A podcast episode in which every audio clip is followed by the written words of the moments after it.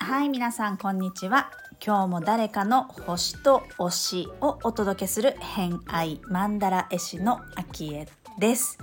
この番組は毎回数珠つなぎにお友達を紹介していただきながらゲストの好きなものを語っていただく番組となっております。時折星読みも交えつつ平日毎日更新ゲストの熱い推し物語をお届けいたします。今週のゲストは京都にお住まいのインド古典楽器サロードの奏者でありますルミオンさん来ていただいております。今日のお話はですねその京都にお住まいなんですが琵琶湖の方にも、まあ、場がありましてですね、まあ、そちらでの活動というかですね儀式のことだったりとか、えー、まあ、その琵琶湖のねいいところ西の方にすごくいいところがあったみたいで、まあ、そんなお話だとかをしていただいております。はい偏愛にまつわるホロスコープご紹介いたしますと自分の潜在意識心だったり子どもの頃の、えー、記憶みたいなものを司っている月星座が蟹座自分のワクワク、えー、喜びときめきみたいなものを司っている金星星座が乙女座をお持ちのルミオンさんです。星読みが好きな人はこの星座も背景にお聞きくださると楽しめるかもしれません。それではどうぞ。ここに書いてある朝日っていうのはその要は見る朝日ってことですね、はい、そうですね。でその琵琶湖からの借りた理由も琵琶湖の部屋も借りた理由もめちゃくちゃその近くの湖湖畔からめっちゃいい朝日が見れるんですよ。うん。うん。京都から意外と近いんですよね。はい滋賀。そうですね。近い、近いです。滋賀県自体はもう30分ぐらいで行けるんですけど、私の好きなところは、湖西って言って、あの、琵琶湖の西側にあって、ちょっと上の方にあるので、うん、まあ、あの、京都市内から1時間ぐらいはかかるんですけど、そんな、すごい遠いわけではないです。うんうんうん、結構な頻度で行くんですか？行き来してる感じ？それともこっちにいて、向こうに泊まって、みたいな？あ、いや、うん、まあ、週1行くか行かないかぐらいですね。はい。ゆくゆくは住みたいな、みたいな、そっちらへんに。へえ。そこは何で出会った何きっかけでそこを知ったんですか？友達の紹介、友達が連れてってくれて、なんかその地元の人に守られてる場所って感じで、うん、その地図とかにはあんまり載ってないんですよ。その、あの地名自体はありますけど、うんうんうん、そう。で私昔滋賀県大嫌いだったんですよ。今なら言えるっていう感じですね。ななそれはなんでなんですか？なんか国道が通ってて、うん、なんか国道の周りにこう大型のなんかそのいわゆる普通のあのチェーン店がいっぱいあってみたいな風景が、割と湖の東側にそういう風景が多くて。うんそれが私の地元の埼玉深谷市の風景に似てて、うん、まあ、それが結構そのまあ嫌だったっていう。なるほど。面白くないなみたいな感じだった、うんうんうん、側面をねそっち側の側面をずっと見てたって。そう、うん、でも今はあ全然私何見てたんだろうっていう感じ。ですね。じゃあ割と印象も私、市が行ったことないんですけど、うん、もし行ったら、東側見てるか、西側見てるかで、割と印象違うかもって感じですね。うん、そうですね。なんか、あの、東側は全部湖の湖岸が整備されてるんですよ、ほとんどが。うんうんうん、湖岸工事されてて、もう全部柵がバーってしてあるみたいな状態。で、西側はまだこの砂浜とかある。なんか多分、もう何年も前からこの風景なんだろうな、みたいのが、まあ、まあ、多少変わったとはいえ、まあ、なんか、そうなんだろうな、みたいな風景が広がってるんですよね、水。そうそう。すごい、琵琶湖がね、古い湖なので、うんうん、うん、なんか想像できることがいっぱいあって楽しいです。なんかね、静かそう、すごく。うん、そうなんです。なるほど、なるほど。えっ、ー、と、今、新聞配達から、はい。早朝の琵琶湖の話聞きましたけれども、はい、その後に書いてあるのが、えー、はい、焚き火と、焚き火と儀式、チャクラワークって続いていってるんですけれども、うん、焚き火は、どんな感じで、なんかキャンプに行くとか、もしくは、この、琵琶湖のところでする。あ、そうですね。琵琶湖のところでしていこう、うん、どんどんしていこうとしているんで。していこう。え、そこの琵琶湖のそのテリトリーというか、あの、一軒家っていうか、建物自体は一つの建物？あ、マンション、アパートの一室アパートなんですね。その周りでできる。前あたりが、はい。結構。今、焚き火できるとこなんてないじゃないそうですね。そう、でもそこはできるんですよね。キャンプ場でもないんですけど。うんうんうんうんうん。開けてて、周りが人があんまないところがある。はいそうです、そうです。言ってたその砂浜とかってことですか？そうですね。まあ、砂浜はどこにでもあるんですけど、たださ、キャンプ場でもないし、でも焚き火していい。うん。まあ私は、あの、ろうそくを結構、灯すっていうのが昔からやってて、毎日。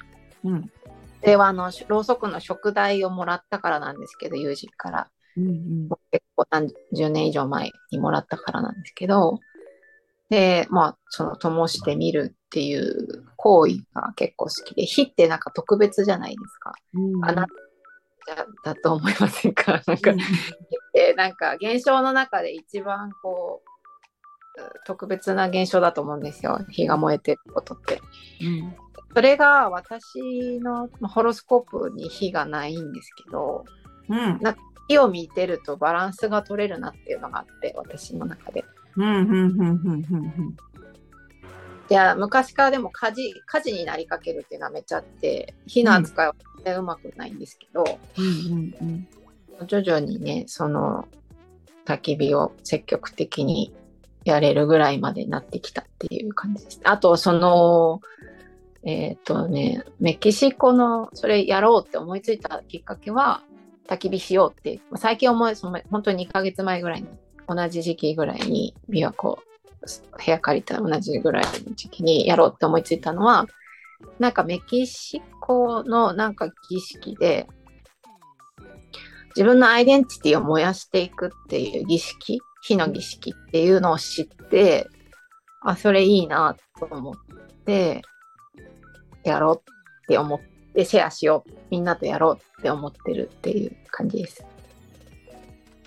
その儀式は火を使って。焚き火か、そのろうそくの火でもいいんですけど、まあ、できれば焚き火をして、あの、木の枝を3本持って、うん、まあ、1本目は自分の好きなことを息に、枝に息を吹きかけて、好きなことを思いながら枝にこう息吹きかけてその枝を燃やす、うん、2番目は嫌いなもの2本目は嫌いなものを思い浮かべて息を吹きかけて燃やす、うん、で3本目は自分のアイデンティティになっている名前とか職業とか、うん、性別とかを吹きかけて燃やす。っていうのを前にしましょうねっていう火の儀式っていうのがあって、うん、それ面白いななんかいいなと思ってやりたいと思ってるって感じですね。はい。まあ、それはシャーマン、シャーマンのための儀式なんですけど。うんうんうん。やってみました？あ、結構何回か自分はやってますね。どんな、どんな感じみたんともいっぱいやりました。あ、本当ですか？はい。どんな気分になるんだろう？うーん。軽くなるっていう感じ。うん、なんか私の中でそれってあのおおほのぽのぽの？なおほの、うん、うん、なんかあの正確に言えないんですけど おおぽのぽの？おおぽのぽのか、うんうん、そのやり方としては同じだと思ってます。ああ、なるほど。言えば。その記憶を消していく。うん、うん、でもになって軽くなってその記憶のなんだろう悲しさとか、まあ嬉しさも含め記憶を消していくっていう作業、うん、その今今の自分に戻っていく作業をしているっていう。で大事なものだけ残るよっていう儀式なのかなって勝手にこうつなげて私はほうの子の結構好きなんですけど、うん、で、まあ、火の儀式だったら結構みんなとできるぞって、結構楽しいぞってなって、琵琶湖でやっていきたいなって思ってるっていう、はい、話がもうなんか長い、長くないですか？大丈夫？いや、全然長くないです。もっとみんな長いから大丈夫。あ、そうですか。全然そんな、もっと話してほしい。こんなにあの話して聞いてもらうことってあんまりないので。そうですよね。そうそうそう。そうなんですよ。もうぜひそれをしてもらいたくて、私は。こんな自分の話をやってるっていう。そう。そう。なんか、そう。ありがとうございます。ラジオ的に言うと、自分の、まあ私のその偏愛マンダラもそうなんですけど、好きなことって、はい、ただただ聞いてもらうシチュエーションってなかったりとかするはい、ない。そう。それがね、あの、いい体験になるかなと思って。うん、いて、そう、うん、な、あの、それが良かったってやっぱ言ってくれることから思いついたっていうか、へえ。ー、うん、なんか自分にこんな情熱があるんだっていうのが、あこう目に見えてわかり、目に見えてないけど、なんかわかりますね。なんか喋って。そう、なんか紐解かれていったりしますね。うん、あな、だから好きなのかとか。うんうん。ね、喋ってると出てきたりとかね。計算に話すことで分かることみたいなのありますね。結局なんか自分と喋っ、みんな自分と喋ってるなって いつも思いながら やってるのが私が好きで。うん、そうなんです。そう、だから全然喋っていいっていうことです。はい、誰かに届けたいっていう感じじゃないないので、私はこう ご本人と その友達が楽しんでもらう。なんむき出しじゃんと思ってちょっと一回不安になった。そうでも面白い。そのなんか儀式ってすると面白いかもしれないですね。なんか内政とかあの、はい、自分と向き合うとか、自分のことをについて深掘りするって、割とこう静かな作業っていうか、なんか淡々と。うん、ことっていうかね、一人でやった方がいいことっていうかね。うん。まあ、それだとね、すごく深まっていったりとか、気づきが多かったりするかもしれないんですけど、はい、なんかそれを一つのこう儀式に、ものにこう吹きかけて、燃やす、うん、儀式にするっていう行為を、うんなんか最後でやってあげると、こう消化されるっていうか。そう、なんかこう、ね、うん。していく。なんか、共有しやすくなりますよね。なんか、その体験したっていう、うん、とこに、その、燃やすっていう行為に、うんうん、は思います。うん。うん。うん、なんか思いついたけど、今忘れました。はい。あ、そう はい、そうですよね。そう、儀式ね。あ、カカオセレモニーとかもやりたいですね。やったことない。え、それ聞いたことある。なんか、特別なカカオ、いいカカオをみんなで回し飲みするみたいな。うん。いう。そう、薬効植物とか大好きなので。あ、書いてましたね。薬効植物。はい、そういうなんか神聖なもの？神聖、もともとは神聖な、その一般化されてますけど、コーヒー豆とか、カカオ豆とか、うん、こう、うん、そうですね。そういうのをこう、新鮮なものとして扱って食べるとか、そういうのは好きですね。うんまあやって、やってはないですけどね、やっていきたいなと思います。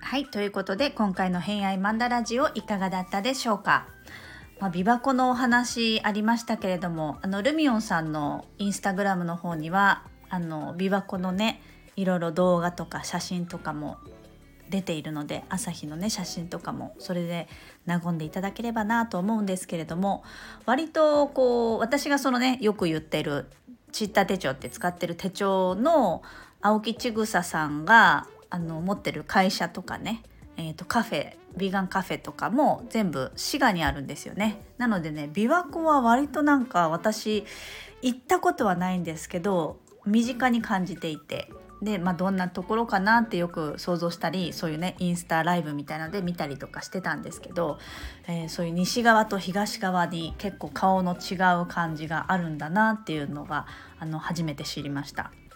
うん、あとは儀式の話ですね。なんか面白いですよね。日本にもやっぱ儀式はいろいろあるしあの海外のだと馴染みないけど日本のもの割と好きな人多いんじゃないかなと思うんですけどね。うん、でもそういうこう何て言うんでしょうねそういった自分の内政を口に出してその場にいる人たちと共有して共感して、えー、気づきを得るみたいなものだったりとかあの、まあそのね、記憶を消すみたいな話してましたけどなんかその話で思い出したのがそれこそのーちゃんとたまこのあの竹中りんごさん書かれてる竹中りんごさんが先日インスタライブでお話ししていたなんか海外旅行に行った時にスマートフォンをなくしてでなくした時にもう絶対出てこないって思ったけどえその時あの繰り返し言ってたのがこのスペースと調和しますっていうことをすごく言ってたって。で、まあ、結局スマートフォン出てきたんですけどなんかその話を聞いてからあの私も割とね口癖のように、えー、このスペースに調和しますみたいなことを割と心で唱えたり口で言ったりとか独り言のようにね言ったりとかしていたりしてなんでそれがなんかいいいいなって思ったのかって考えてみた時にこう調和するスペース空間自体に調和するってまあこう反発心がないというか自分のエゴがそこに入ってなくてこう今起こることを全てこう受け入れますよっていう感じがすごくいいなと思ったんですよね。うん、だからね最近それをすごく言ってますね。まあ、それもちょっと儀式的というか「あのほおぽのぽの」の話もありましたけどそう「ほおぽのぽの」ってご存知ですかね？あのハワイのよく私も何冊か本がうちにあるんですけどそうあれも確かこう調和みたいなものだったと記憶してるんですよね。こう調和させるみたいな。あのありがとうごめんなさい許してください愛していますみたいなのをね心で唱えたりとか瞑想の時に言ったりとかもしますけどそうあれも調和じゃないかなと思って。うん。なんかその場に調和するとかすごく最近は分かるなとか馴染むなとかそうだよなとかはすごく思います年齢ですかね、えー、時代のせいなのか周りの付き合う人からなのか分かりませんが調和するってすごくしっくりくる言葉だなと思っております。はい、ということで今回も「偏愛マンダラジ」をお聴きくださりありがとうございました。今日も良い一日をお過ごしください。偏愛マンダラ絵師のあきでした。ではまた。噛んじゃった。